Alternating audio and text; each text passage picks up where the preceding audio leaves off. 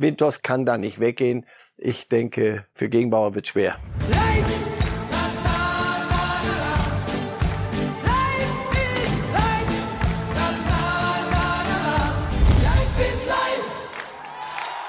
Es war der Skandal des 27. Spieltages. Christian Gittelmann, der Schiedsrichterassistent, wird in Bochum von einem Bierbecher getroffen. Wütende Gesten der Bochum-Spieler, die natürlich ahnen, was das bedeutet, die zum einen fühlen mit dem Schiedsrichterassistenten, aber auch wissen, das bedeutet Abbruch. So sieht's aus. Reif ist live, ist wieder da. Zum achten Mal ist ein Spiel in der Bundesliga-Geschichte abgebrochen worden. Und genau das wollen wir auch zum Anfang dieser Sendung thematisieren. Mit Ihnen, Herr Reif. Schönen guten Morgen. Schönen guten Morgen. Reif, wir sind uns alle einig. Jemand, der einen Bierbecher auf wen auch immer wirft, hat in dem Stadion nichts verloren. Das müssen wir wahrscheinlich nicht vertiefen an der Stelle. Was ich gemerkt habe, übers Wochenende sind Diskussionen darüber, was ist eigentlich die richtige Strafe für einen Verein? Ist das dieser Automatismus, das Spiel wird gegen den Verein gewertet, obwohl ein Idiot auf der Tribüne so eine Dummheit macht. Ist das richtig oder haben Sie eine andere Idee, wie man so einem Thema möglicherweise sogar gerechter begegnen könnte oder ist es gerecht? Ach, gerecht. Wenn ich sie hätte, würde ich, würde ich sie sofort äußern und hätte mich auch schon längst positioniert. Jeder weiß, was auf ihn zukommt, darum geht's. Das, es muss immer gleich gehandelt werden. Also nicht, ah, jetzt gucken wir mal, hat er den Bogen geworfen oder gerade, also Zeugs, da werden wir verrückt. Das, das geht nicht. Ja, ich fürchte, jeder Verein weiß. Dann, gut, jetzt könnte andersrum könnte man sagen, gut, dann müsst ihr halt äh, Glaswände ziehen. Wollen wir das? So. Auf keinen Fall. Und wenn nicht, riskierst du, dass du solche solche Kriminellen, denn das nichts, nichts anderes ist das. Ich habe immer den Spruch, wenn ich das mit Ihnen draußen auf der Straße mache, gibt es auch keine lange Diskussion, sondern da kommt jemand und sagt, kommen Sie mal freundlich mit. So, das war's. Insofern, nein, mir fällt nichts Besseres ein. Das war immer so und das muss auch so bleiben. Das ist dann schade für den Verein. Und es ist auch schade, dass mir so durch den Kopf schoss an dem Abend. Jetzt wollten wir alle mit die Stadien wieder voll haben. Weißt du was? Komm, lass uns Geisterspiele machen, dann verhindern wir solche Idioten.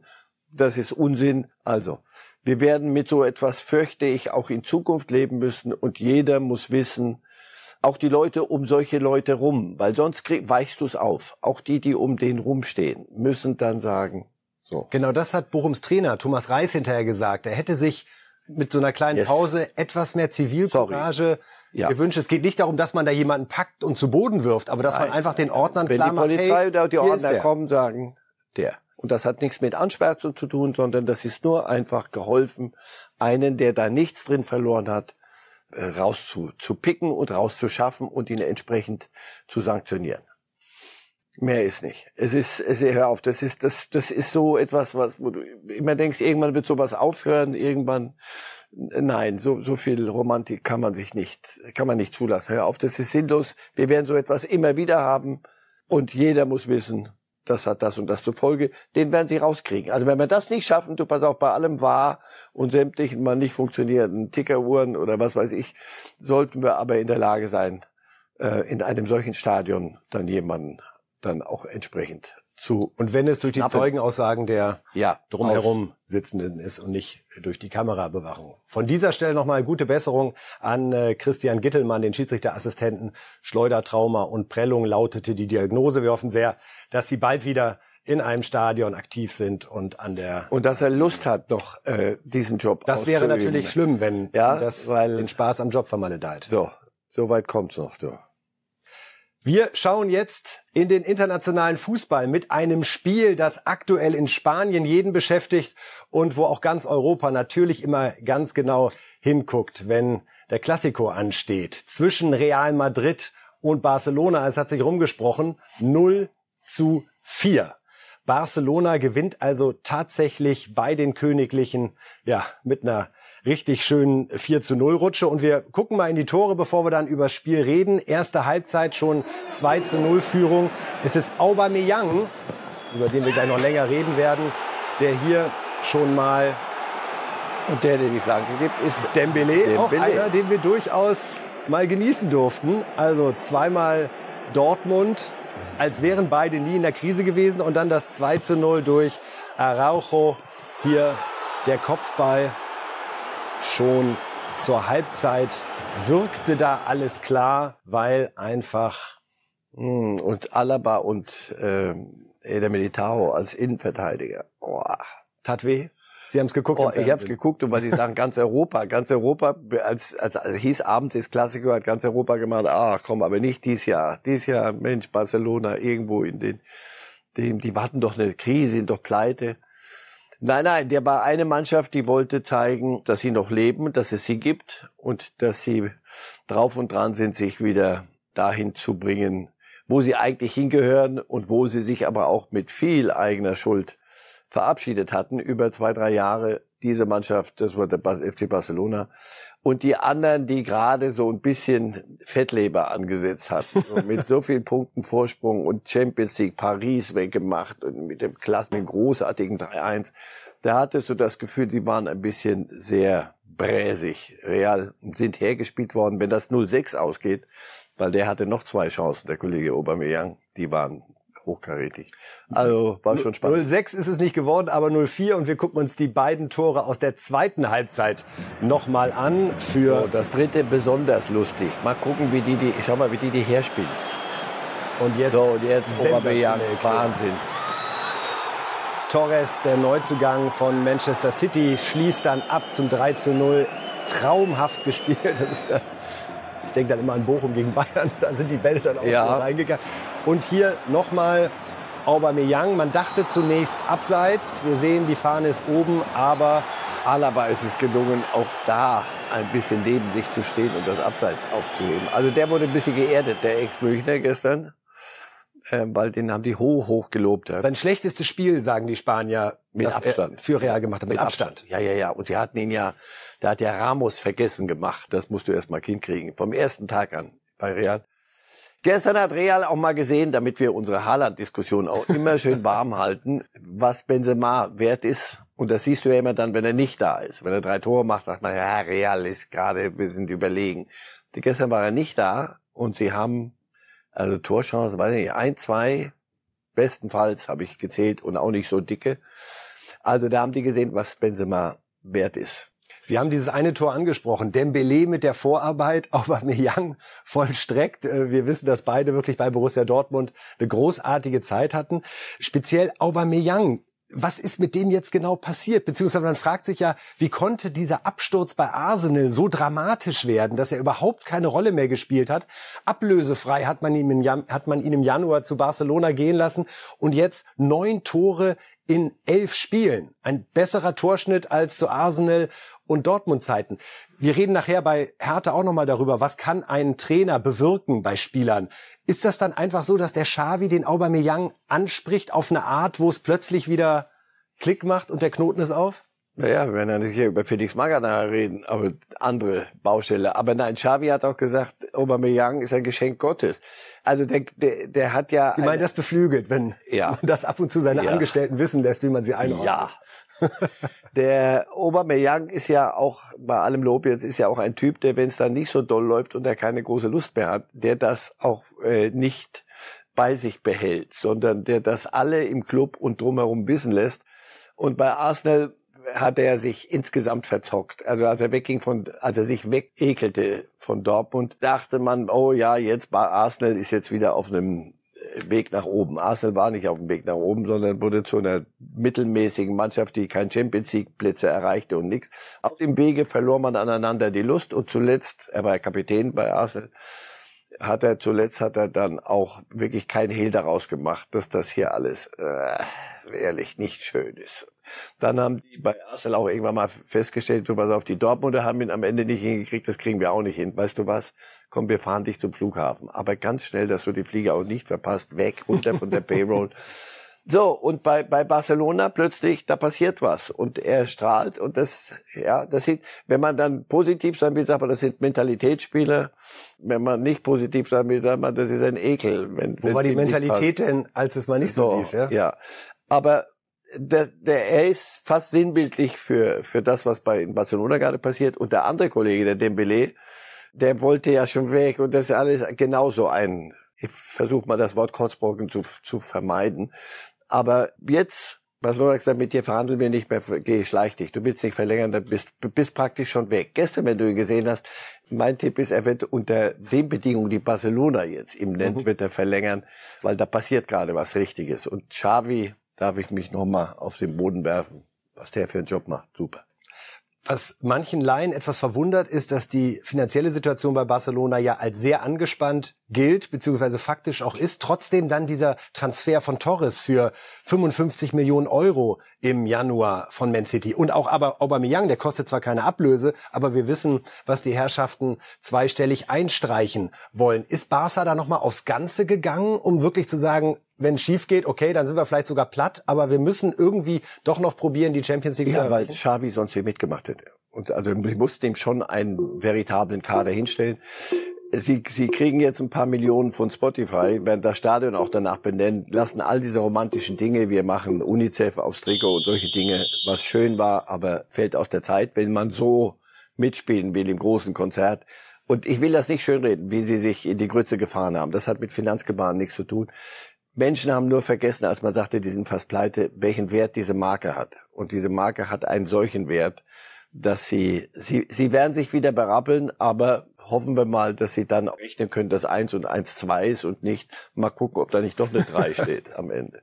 Und wir wollen mal sehen, wie Barcelona denn wohl in der Europa League spielt, denn das hat ja die Auslosung vergangene Woche ergeben. Da kommt es zu einem Duell mit Eintracht Frankfurt. Wir schauen mal auf das Viertelfinale in der Europa League. Und das sind dann wieder so die zwei Auslosungsherzen, Herr Reif, die in einer Brust schlagen gegen Barcelona. Wir haben die gerade gesehen, Aubameyang, Dembele, wie die zaubern. Wunderbar. Aber die Chance, da weiterzukommen, wie sehen Sie das für Eintracht Frankfurt? Muss man da von einem Wunder reden, wenn Sie es schaffen sollten? Oder ist Eintracht Frankfurt wirklich gerade in der Europa League alles zuzutrauen? Lass uns Wunder für den Meisterkampf aufheben. äh, Schon da, arbeitet was. So, ja, ja, so furchtbar leicht wird's nicht gegen Barcelona. Aber nochmal, wenn das Mentalitätsspieler sind, wenn es Xavi gelingt, diese Mentalität zu verfestigen und zu sagen, so jetzt habt mal, komm, wir lassen uns mal aber am Stück Spaß haben, sonst ist es nicht seriös. Wenn sie seriös daran gehen, hat die Eintracht keine Chance gegen Barcelona. Aber das, das ist ja immer die Chance, die da drin verborgen ist, in einer solchen Chancenlosigkeit, dass du die werden ja auch sagen, Eintracht Frankfurt, bitte was? Wo? Haben die nicht mal gegen Real vor in Schwarz-Weiß-Bildern mal sechs gekriegt? Also, ähm, Chance der Chancenlosigkeit. Chance der Chancenlosigkeit. Wie Sie gerade sagen, wir gucken so. gerne noch einmal kurz auf die Auslosung der Europa League, denn wir haben ja noch eine zweite Mannschaft am Start mit RB Leipzig nach dem Ausschluss von Moskau ja so ins Viertelfinale gekommen gegen Atalanta Bergamo, die Leverkusen ausgeschaltet haben. Herr Reif. Und die können richtig Fußball spielen. Also das Spiel gegen Leverkusen in Atalanta, also in Bergamo, war mit das Beste, was ich ja so an Umschaltspiel gesehen habe seit, seit Jahren. Das ist eine gewachsene Mannschaft. Wenig Stars. Also das ist nichts, wo man hinfährt und sagt, oh, heute ist aber, sondern da muss man, muss man richtig, richtig Topleistung bringen. Leipzig kann das. Das ist ein Spiel auf Augenhöhe. Also, wenn, also zwei Spiele auf Augenhöhe. Wenn Leipzig seine Leistung bringt, haben sie gute Chancen. Wenn nicht, äh, null. Aber spätestens nach dem 4 zu 0 bei Real Madrid gestern würden Sie auch sagen, Barcelona ist der Top-Favorit auf den Titel. Ja, und Sie werden das, das ist der einzige Titel, den Sie holen können. Und das werden Sie machen, glaube ich. Dann schauen wir mal auf die Champions League. Natürlich auch mit großen Hoffnungen beim FC Bayern München verbunden, wo man wirklich sagen muss, also Auslosungspech ist es nun gerade nicht, was dem FC Bayern da in der Champions League zuteil wird. Wir erinnern uns noch mal ganz kurz, Fürs Achtelfinale war eigentlich Atletico Madrid ausgelost. Dann gab es Probleme bei der Abwicklung der Auslosung. Es wurde neu gezogen. Es wurde Salzburg. Und jetzt ist es Villa Real geworden, Herr Reif. Der Tabellen siebte der spanischen Liga. Was müssen wir da vom FC Bayern erwarten? Dass er sich äh, besser präsentiert als Juventus Turin gegen Villarreal. Denn da war die alle Messen und alle Käse gegessen und alle Messen gesungen und alle Birnen geschält, war auch schon alles geklärt, äh, hat dann aber nicht so ganz funktioniert. Also natürlich, wenn du dir die Auslosung anguckst, denkst du, boah, wenn wir uns das alles hätten kaufen müssen, hätten wir viel Geld zusammengelegt und gesagt, aber, aber das Hinspiel auch in Villarreal erst. Kommt da immer noch ein Zehner drauf. So, das musstest du kein Pfennig hinlegen, sondern irgendjemand hat es gemacht. Der Fußballgott hat sich da aber wirklich mal Zeit genommen für die Bayern schon bei der Auslosung mit Atletico. Offenbar aber mit dem, mit dem Satz am Ende, so jetzt müsst ihr aber auch selber auch ein bisschen was machen. Das, und genau darum geht's. Die Bayern werden ihr Spiel spielen müssen. Dann schlägst du Villarreal, weil du Wir besser haben noch bist. mal ein paar Fakten zu Villarreal mitgebracht. Können da noch mal draufschauen, denn für die ist das natürlich was ganz, ganz Besonderes. Ja, die haben Juve rausgetan, Herr Reif hat es gerade gesagt, jetzt gegen den FC Bayern zum ersten Mal seit 2009 überhaupt wieder in einem Viertelfinale der Champions League. Wir sehen, der Kader ist eher etwas älter mit 27,8 Jahren, der zweitälteste unter den Top 8 und mit 362 Millionen Euro Kaderwert auch der zweitgünstigste. Die Bayern sind da mehr als doppelt so viel wert. Ja, der Rest der Auslosung, wir haben gesehen, Man City kriegt die Wurzelbehandlung, wie Sie immer sagen, gegen Atletico. Das ist Guardiola gegen Simeone, da kann man mal zugucken, wie man so in einem Bergwerk wieder offenbar Kohle geklopft wird, Steine geklopft werden. Das wird, das wird ein, ein Ding. Der, der Rest ist die, die notorisch Verdächtigen. Benfica hat sich da rein gespielt, wunderbar und Villarreal. Das sind die zwei, die wolltest du kriegen bei der Auslosung. Bayern hat sie. Aber nochmal, das ist genauso wie, wie andersrum Frankfurt gegen Barcelona ist die Ausgangsposition bei Bayern gegen Villarreal umgekehrt. Und das ist die Chance von Villarreal. Wir gucken uns doch mal an, wie die Engländer, die in der Champions League ja noch gut vertreten sind mit drei Mannschaften. Und genau diese drei Mannschaften haben auch im FA Cup gespielt an diesem Wochenende. Wir fangen mal an mit äh, Chelsea, die in Middlesbrough angetreten sind und dort 2 zu 0 gewonnen haben. Wenn Sie den Mann sehen, dann können Sie schon denken, wer das erste Tor gemacht hat. Lukaku der kann also Fußball spielen. Und er kann Tore schießen. Ja. Wer hätte das gedacht? Oh. Die 100 Millionen Euro, wer weiß. Ich habe komischerweise habe ich genau das jetzt mal gedacht. Vielleicht beruht sich das doch gerade so ein bisschen. Und in dieser ganzen ja, schwierigen Situation für den Verein aufgrund der unklaren Besitzverhältnisse hier dann noch der zweite Treffer für Chelsea durch Ziyech, der außer Distanz trifft, muss er halten, okay. Aber 2 zu 0 für irgendwie ich will jetzt nicht mit das Schweiß dann zusammen oder ähnliches, aber man hat den Eindruck, dass es in der Mannschaft bemerkenswert ruhig ist, seitdem im Umfeld eine unglaubliche Unruhe herrscht. Und auch Thomas Tuchel, muss ich sagen, tritt da als ein sehr überlegter, reflektierter Moderator auf. Das wollte ich gerade sagen. Also die hat, das war hier 2-0 bei einem Zweitligisten und Ziyech spielt auch nicht dauernd und Lukaku spielt kaum dauernd. Insofern, er rotiert dann in so einem Tuchel, in so einem Wettbewerb durch. Und seine Außendarstellung also auch Thomas Tuchel war immer schon ein, ein kluger Kopf, aber ist enorm gereift. Und so wie er, so wie man bei Nagelsmann oft sagt, der verkauft den FC Bayern nach außen prima.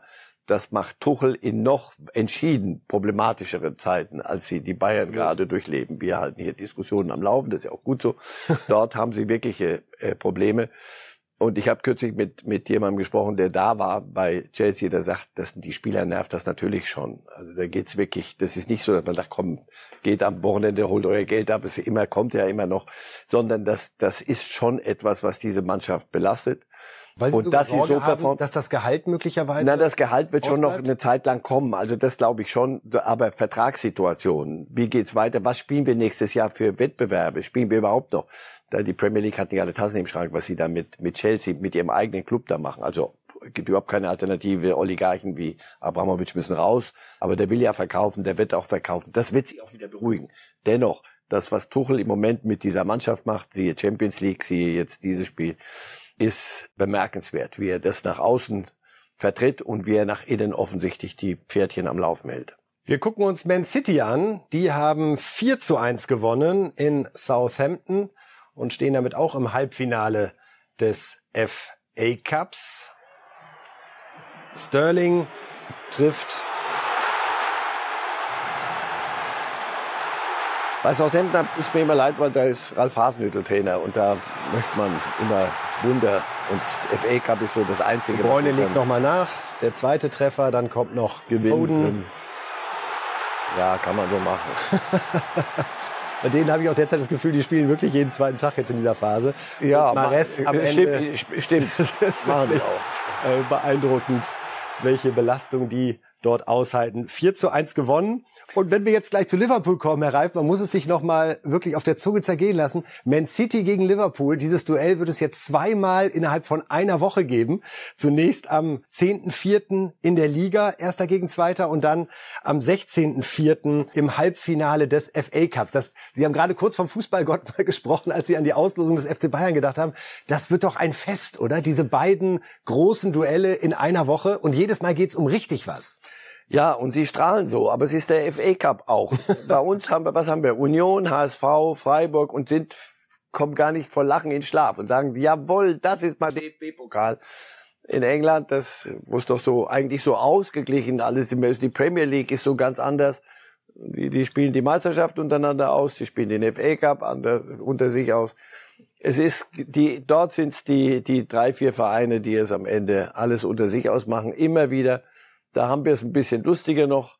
Insofern, aber sie haben einen Meisterkampf. Gut, aber sie freuen sich auch auf die beiden Spiele jetzt. Ja, die gucke ich, aber, wie aber ganz sicher. Das Nur nochmal, das ist FA Cup. Früher war das mal wirklich, da kamen irgendwelche Middlesbroughs und Wolverhamptons und wer immer da, das hatte was. Jetzt machen die es untereinander aus. Ja, das ist Spitzenfußball. Nur, nur, wie immer nur sagen Premier League, weil alle immer sagen, Crystal Palace ist noch dabei, Herr Reif, wer weiß. Wer? Crystal Palace. Gegen Chelsea. Das andere Halbfinale. Viel wir sind Ihnen noch schuldig den Siegtreffer von Liverpool in deren Halb äh, Viertelfinale, Entschuldigung, bei Zweitligist Nottingham haben sie 1 zu 0 gewonnen. Muss dann auch mal ein bisschen Schwarzbrot zwischendurch rein. Jota bringt Liverpool ins Halbfinale. Ein Titel haben sie ja schon, muss man an der Stelle auch noch mal sagen. Ja, den League Cup schon gewonnen, FA Cup Jetzt im Halbfinale, Champions League im Viertelfinale und Man City in Schlagweite. Wir haben das schon mehrfach thematisiert, dass der Mann, den wir da gerade sehen, Jürgen Klopp, echt auch stark unterwegs ist. Also Klopp und Tuchel, äh, großen Respekt. Einer hat Riesenprobleme mit ganz viel großen Namen und das machen wir hier sozusagen noch als Rauschmeißer, hat mit der Champions League eigentlich gar nichts mehr zu tun, weil die sind ja rausgeflogen. Paris Paris lernt den harten Alltag kennen und verliert tatsächlich 0 zu 3 in Monaco an diesem Wochenende. Auch hier haben wir die Tore. Da sehen wir Mbappé. Ben Yedda trifft zum 1 zu 0 für Monaco. Nicht schlecht. Ne? Und jetzt kommt Volland. Auch nicht schlecht. Und so haben sie sich hergespielt. Das war ja nicht irgendwie drei äh, Glückstore, sondern das war ein unterirdischer Auftritt von PSG. Dann nochmal Elfmeter, wieder Ben Yedder. Volland hatte auch den rausgeholt. 3 zu 0. Wir haben noch 10 Sekunden in dem Slot, Herr Reif. Das ist, Sie haben das schon angedeutet. Paris wird jetzt diese Saison, da besteht echt die Gefahr, die haben so viel Vorsprung in der Liga, ja, dass es egal werden. ist. Ja. Aber es geht jetzt total die Freude und die Lust verloren, oder? Und das ist natürlich gefährlich auch im Zusammenspiel mit den Fans, wenn das jetzt, ich meine, das sind noch zwei Monate. Wenn du ansonsten dienstags und mittwochabends um 21 Uhr Champions League Hymne hörst und jetzt musst du bei um 13 Uhr musst du nach Monaco, die, Sonne scheint da unten, das ist das Beste noch dran. Dann musst du da spielen und kriegst drei Stück. Das erklärt sich aus sich selber. Das ist das, was ihnen geblieben ist für die, für den Rest der Saison. So in der Provinz rumzufahren, mal gewinnen, mal verlieren, ist doch eh wurscht. Also wenn Sie Neymar gestern gesehen haben, Messi hat gar nicht gespielt, Mbappé guckt traurig durch die Gegend und, und Neymar ist zwar auf dem Platz, spielt aber auch nicht. Also das war, boah, das ist, diese Mannschaft ist so am zerfallen gerade. Ich bin mal gespannt, ob sie nicht Pochettino nicht, er sich oder sie ihm, er wird nicht freiwillig gehen wegen der Abfindung, aber ob sie nicht sagen, komm, geh, geh nach Hause, geh nach United, das hat hier keinen Sinn mehr. Wir bringen das irgendwie zu Ende und dann werden sie völlig neu sich erfinden müssen. Das hat mit Spitzenfußball nichts mehr zu tun. Würden Sie Pochettino, um das einmal zu Ende spielen, sogar raten, wenn es die Möglichkeit gäbe, Man United jetzt in der laufenden Saison schon zu übernehmen, das zu machen, um sich da schnell reinzufinden? Sie werden mich nicht dazu bringen, Ralf Rangnick zu entlassen. Ja, das war auch nicht meine Absicht. Da kann ja sein, dass Ralf Rangnick als Berater auch sagt, wenn wir das jetzt schon umsetzen können, ich unterstütze gerne. So das wird er nicht machen, weil die Chance, den vierten Platz, den Champions League Platz zu erreichen für Manchester United gegen null, unter, fast unter null ist. Das wird Pochettino nicht machen, aber er wird, ich bin ziemlich sicher, er wird Ende nee, zur neuen Saison wird das übernehmen. Es in Europa tut sich ein bisschen was und viele, die dachten, alles kommt so, es regnet nur Manna, PSG. Ja, kann Manna regnen, aber man kann auch mit viel Geld viel Mist bauen. Es tut sich nicht nur in Europa was, auch in Berlin, in der Hauptstadt, mal wieder ein Sieg, der erste im Kalenderjahr 2022. Nach fünf Niederlagen in Serie hat's Felix Magath, über den in der vergangenen Woche viel diskutiert worden ist, tatsächlich geschafft. Selbst eine Corona-Quarantäne konnte Hertha nicht davon abhalten, dass es unter der Führung von Felix Magath zum 3 zu 0 gegen Hoffenheim langt. Und hinterher wurde natürlich die Frage gestellt an Felix Magath, der zugeschaltet war bei unserer Sendung Die Lage der Liga bei Alfred Draxler und Walter Straten. Ja, wie viel kann so ein Trainer, ein neuer Trainer ausrichten? Was ist dieser Magath-Effekt? Und das hat Felix Magath geantwortet. Nein, also ich glaube, das erste Mal ist es halt, sag mal, Systematik. Eine Mannschaft, die vorher erfolglos war, wie gesagt, die ist ja erfolglos, weil das Vertrauen zwischen Trainer und Mannschaft nicht mehr da ist. Insofern hat ein neuer Trainer, wenn er am Anfang kommt, immer äh, schon mal den äh, Vorteil, dass die Spieler äh, sich jetzt neu orientiert und äh, erstmal halt auch glauben, dass der neue Mann ihnen äh, den Erfolg bringen kann. Und so waren wir sehr engagiert gestern äh, in der Partie und äh, haben, wie gesagt, mit einer guten Grundordnung dann letztendlich die Partie auch kontrolliert. Aber es gibt natürlich doch noch viel, viel zu tun, äh, damit wir äh, sagen wir, so einen Fußball spielen können, dass wir äh, auch äh, in der Liga bleiben werden. Ja, gute Besserung an der Stelle nochmal an Sie, Herr Magath. Sie haben es selbst gesagt, der Hals ist noch ein bisschen Corona-kratzig, aber Sie hoffen Mitte der Woche dann hier am Start zu sein. Wir freuen uns drauf. Herr Reif, Felix Magath erklärt das eigentlich ganz gut und sachlich mal so ein bisschen die Spielerperspektive, wenn ein neuer Trainer kommt. Ja, und das muss dann aber auch sich im Ergebnis darstellen. Und auch so, so ein Gegner wie Hoffenheim muss dann auch so spielen, wie Hoffenheim gespielt hat, mithelfen und sich so drei Standardtore verbraten lassen müssen. Ja, aber Magath ist alt genug und nochmal, ich war auch ein, einer der großen Skeptiker, als ich das gehört habe. Aber äh, dieses 3-0 verschafft ihm eine Basis, auf der kann man arbeiten. Aber mehr als eine Basis ist es nicht, das weiß er selber. Das wird ja nichts an der Qualität dieses Kaders per se ändern. Also da gibt es die Schwachstellen, die ja dazu geführt haben letztlich. Das war ja nicht Korkut, der das verschuldet hat, sondern diese Mannschaft, dieser Kader, wie er zusammengestellt ist, wie er qualitativ besetzt ist, der sie in diese Situation überhaupt erst gebracht hat da unten. Also, das lässt sich aber über, über Motivation und über Engagement lässt sich vieles machen. Denn zuletzt sind sie auch noch freudlos über den Platz gestapft.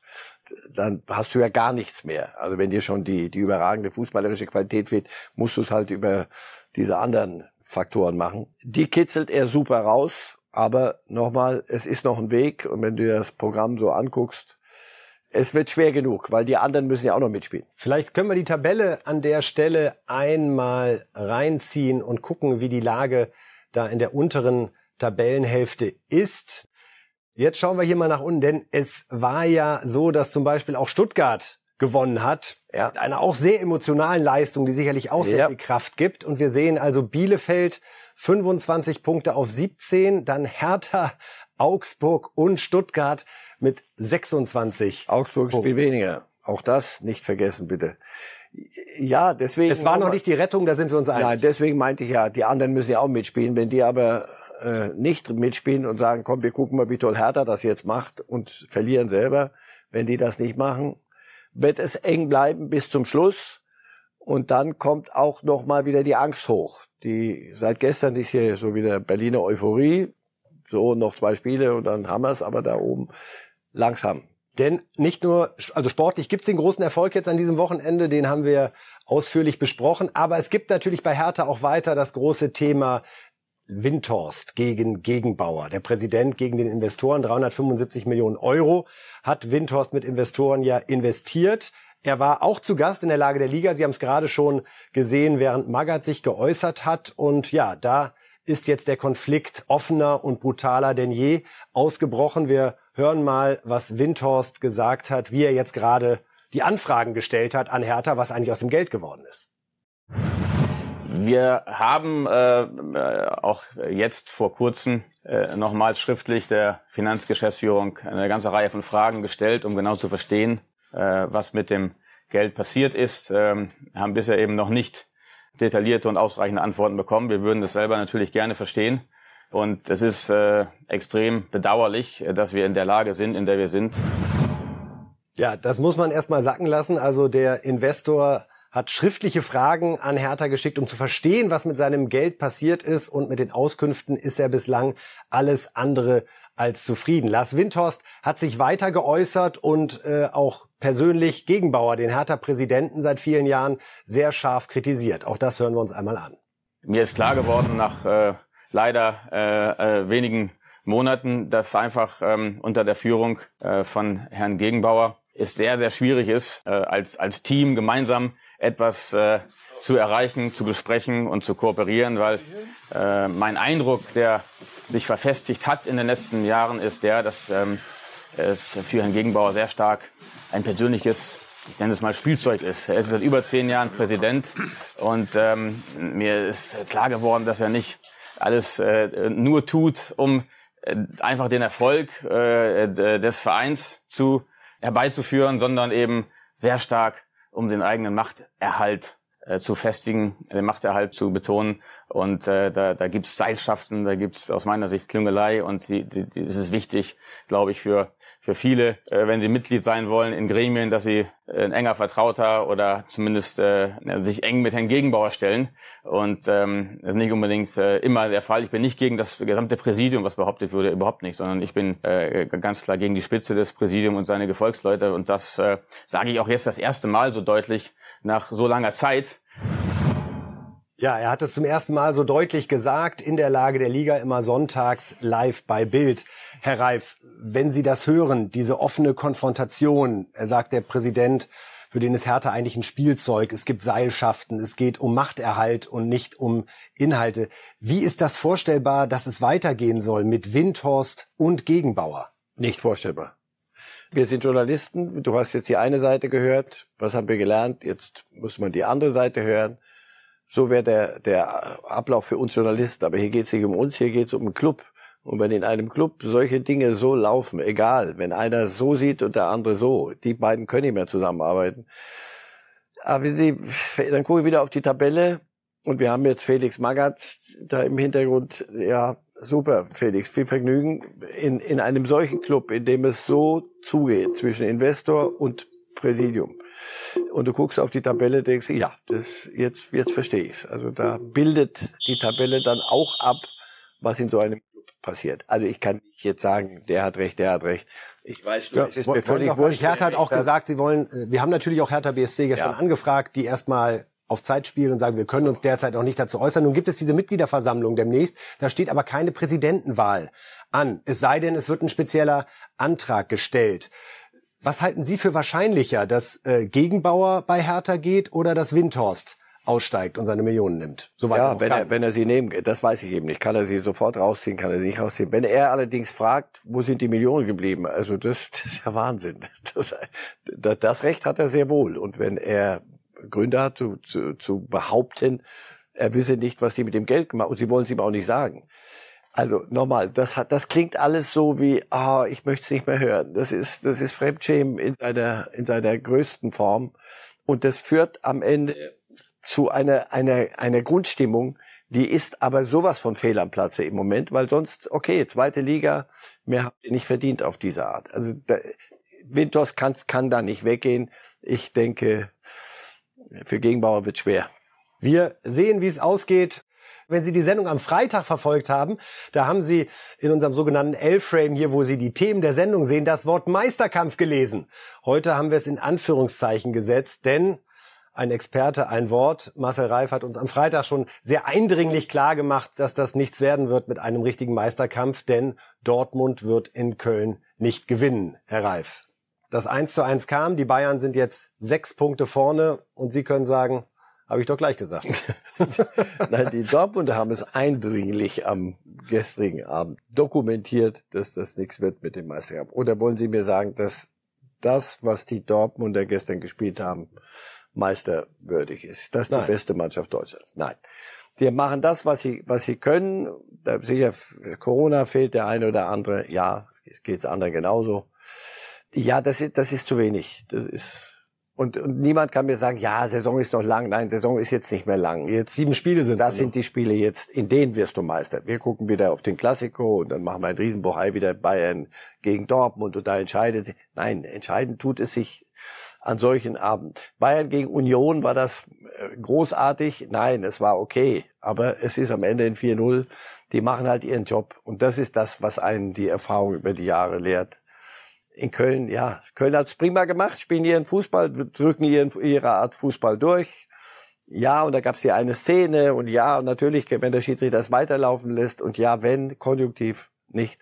Also, er hat einen Vorteil nicht laufen lassen, weil er ihn erst nicht erahnen konnte. Das wäre dann für Haaland nochmal eine ja, große Chance aber gewesen. Drin war der Ball aber noch nicht, muss man sagen. So, und zweitens, nochmal, so willst du Meister werden? Nein. Und das ist kein Vorwurf, sondern einfach nur, Bayern ist sechs Punkte vor Dortmund und das ist kein Zufall. Wir können uns mal anhören, wie Dortmunds Trainer Marco Rose mit dem Thema Meisterkampf umgeht. Ich finde eigentlich angenehm locker. Hören wir mal rein. Ja, also ich habe es gerade draußen im Interview gesagt, also ich spiele das Spiel gerne mit. Ähm, äh, dann verlieren wir ein Spiel und dann heißt es wieder äh, verkackt. Ähm, dann gewinnen wir wieder ein Spiel und die Bayern stolpern und dann heißt es wieder, dann kriege ich wieder die Frage gestellt, ja, seid ihr wieder dabei, Dicke? Also das ist ja, ist ja ein Running Gag mittlerweile. Also wir sind gerne oben dabei und wir wollen Fußballspiele gewinnen. Und heute haben wir nicht gewonnen, deswegen sind wir sehr enttäuscht. Und die Folge aus nicht gewonnenen Fußballspielen ist, dass der Abstand zu Bayern München ähm, wächst. Wie an dem Spieltag, gab aber auch schon Spieltage wie letzte Woche, wo wir näher rangekommen sind. Wir haben jetzt noch sieben Spiele in der Länderspielpause. Wir wollen wenn wir aus der Länderspielpause rauskommen, haben wir Leipzig zu Hause, volles Haus in Dortmund. Ähm, äh, wir wollen das Maximum versuchen, aus der Saison rauszuholen.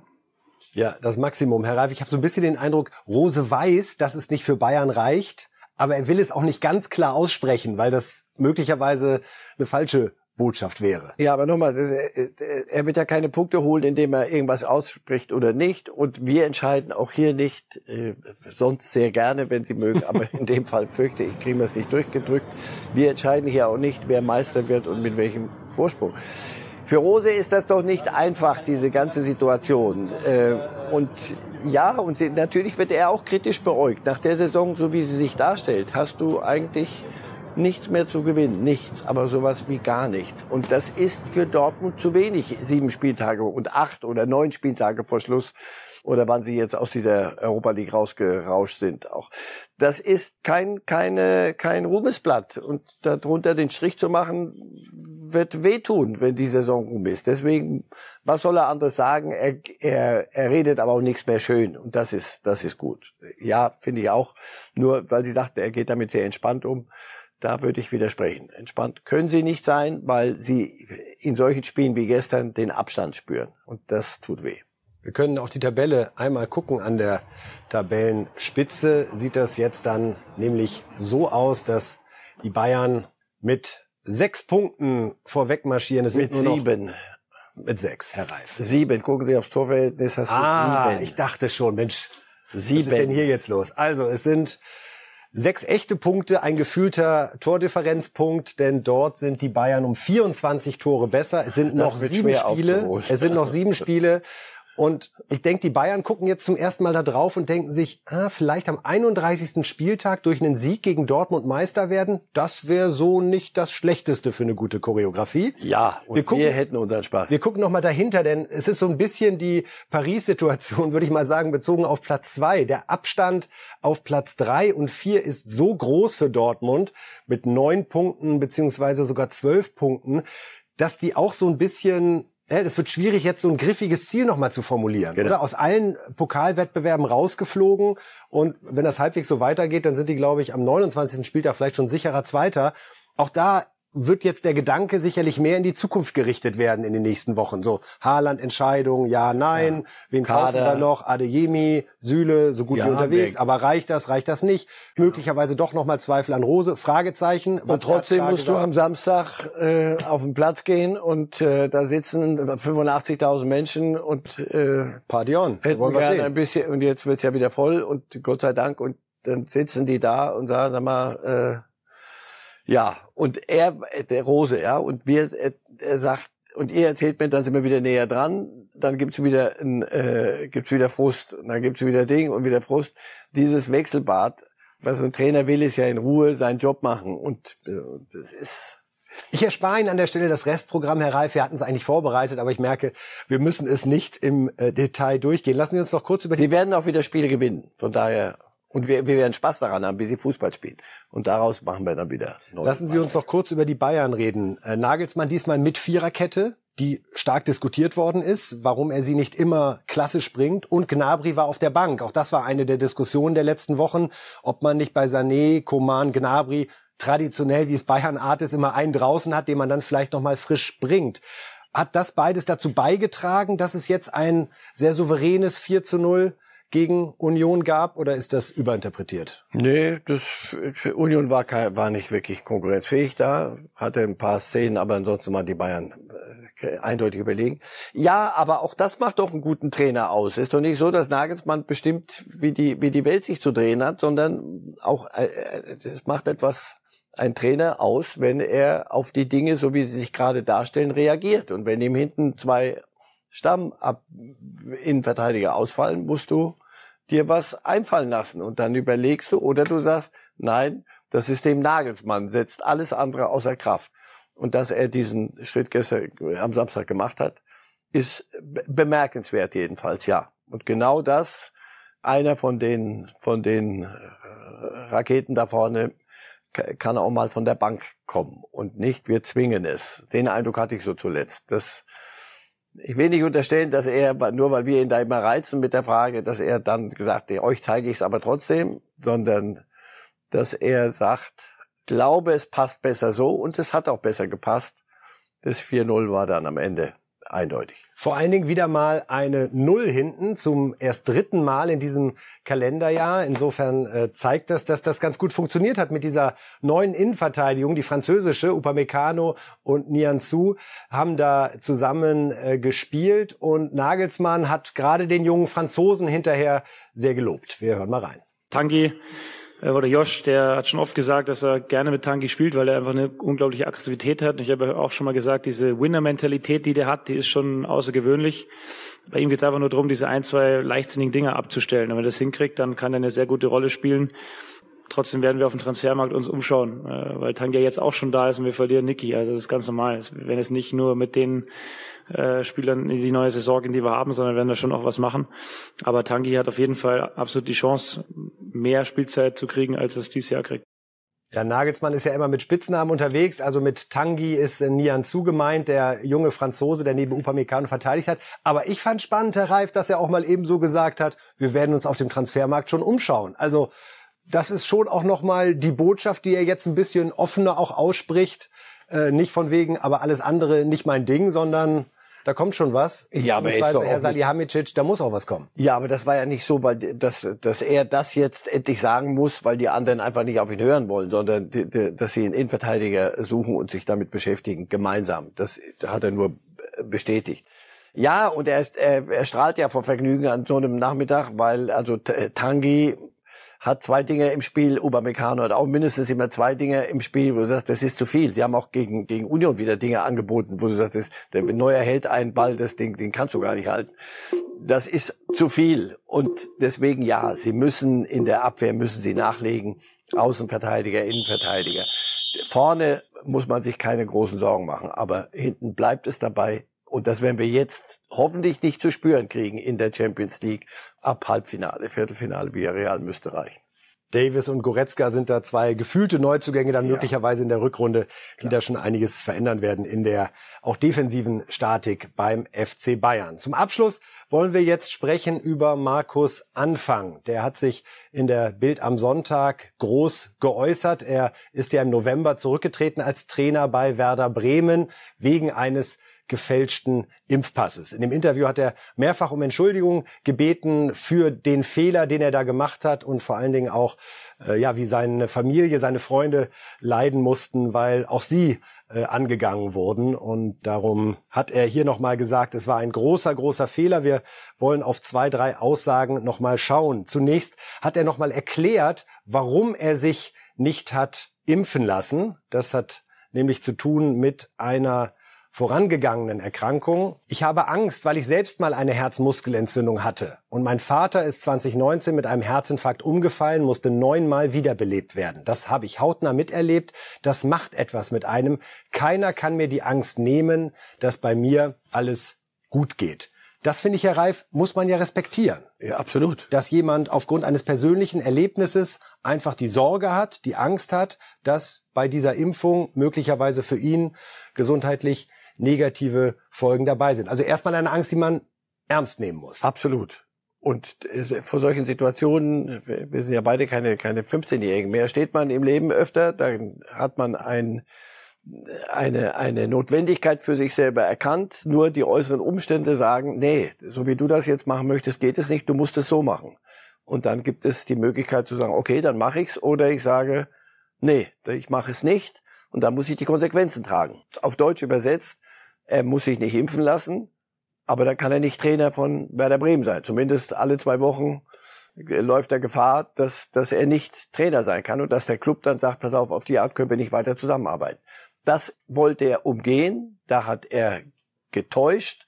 Da hat er sich strafbar gemacht, indem er etwas gefälscht hat. Insofern seine, seine Ängste gehören ihm. Seine Entscheidung, sich impfen zu lassen oder nicht, wie wir das finden, tut jetzt nichts zur Sache. Aber diese Entscheidung gehört ihm. Aber einen Impfpass zu fälschen gehört auch ihm und dann muss er die Konsequenzen tragen. Er hat aber niemanden umgebracht und er hat äh, bis in die Kirche im Dorf. Das war mir dann auch ein bisschen viel, was äh, gegen ihn äh, und wie es gelaufen ist. Jetzt er hat die Strafe auch akzeptiert. Ja, absolut. Er bittet Muss um Entschuldigung. Interessant ist nochmal der Gedanke, Herr Reif, den Sie gerade äußern. Was wäre denn die Alternative gewesen, wenn er sich nicht impfen lassen möchte? Und da auch eine spannende Aussage von Markus Anfang, wie er künftig mit so einem Thema umgehen würde. Denn er ist nach wie vor nicht geimpft. Er sagt in Bild am Sonntag, mit dem Wissen von heute würde ich zum Verein gehen und sagen, dass ich berechtigterweise Angst vor der Impfung habe und dass ich halt bei jedem positiven Fall 14 Tage in Quarantäne gehe. Dann würde ich warten, welche Konsequenzen der Verein zieht. Glauben Sie, ein Verein könnte, dürfte, würde Verständnis für so eine Einstellung einbringen oder würde sagen, wir verstehen dich, aber es ist nicht praktikabel? Ich fürchte zweite.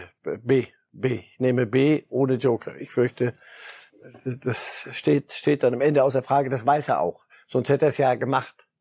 Ja, er hat ja ich nehme an, im Kopf durchgerechnet, pass auf.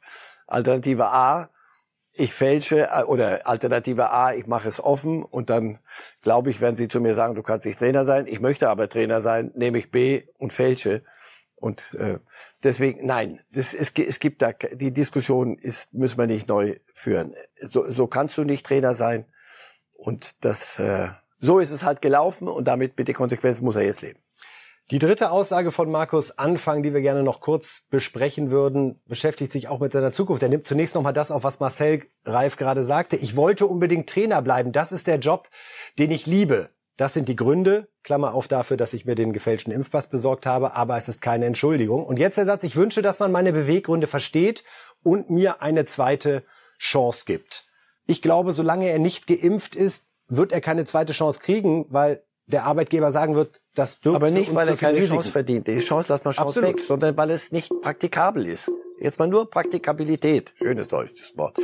Aber ähm, das mit der zweiten Chance, ich finde, es gibt ein äh, christliches Grundgerüst in diesem Lande und da ist Vergebung und zweite Chance äh, inkludiert. Insofern, er hat jede zweite Chance verdient nach angemessener Frist, aber es muss praktikabel sein für einen Club. Nochmal, das ist keine moralische oder ethische äh, Kategorie, sondern einfach, wir können uns keinen Trainer leisten, der alle zwei Wochen in Quarantäne für zwei Wochen geht. So kann man nicht arbeiten. Insofern, ja, damit wird er fertig werden müssen und mit sich zu Rate gehen. Ich wünsche ihm alles Gute. Und äh, man muss auch wirklich nochmal sagen, dass der, der ganze Geist dieses Interviews eine ganz klare Botschaft war. Da war nichts von Schönreden dabei, sondern ich habe einen großen Fehler gemacht. Viele mussten deswegen leiden, weil ich einen großen Fehler gemacht habe. Er macht aber auch nicht sich zum, zum Opfer jetzt. Genau, sondern das war der richtige äh, Schritt zur richtigen Zeit. Und was daraus wird, haben wir jetzt besprochen. Jetzt haben wir noch 40 Sekunden erreicht. Wie sieht Ihre Woche aus? Am Donnerstag um 8 sind Sie wieder hier, das Ja. kann ich Ihnen verraten. Ja, aber sowas von. So, jetzt mal Mittag spielt Paris nicht mehr und spät abends spielt kein Klassiko. Also jetzt mal einen Tag wieder ein bisschen. Und keine, wir haben keine Champions League in dieser Woche. Wir haben Steuern auf eine Länderspielwoche zu, liebe Fußballfans. Darüber werden wir dann natürlich ausführlichst reden. Am Donnerstag um 8 Uhr mit Marcel Reif. Deutschland spielt gegen Israel und dann gegen Holland. Auch die WM-Playoffs werden uns beschäftigen. Auch das sehr spannend. Aber an der Stelle sind wir jetzt für heute zumindest am Ende, Herr Reif. Ich danke Ihnen sehr herzlich. auch. Und äh, vielen Dank, dass Sie uns zugehört haben. Bis dann, Donnerstagmorgen, 8 Uhr. Vielen Dank. Ladies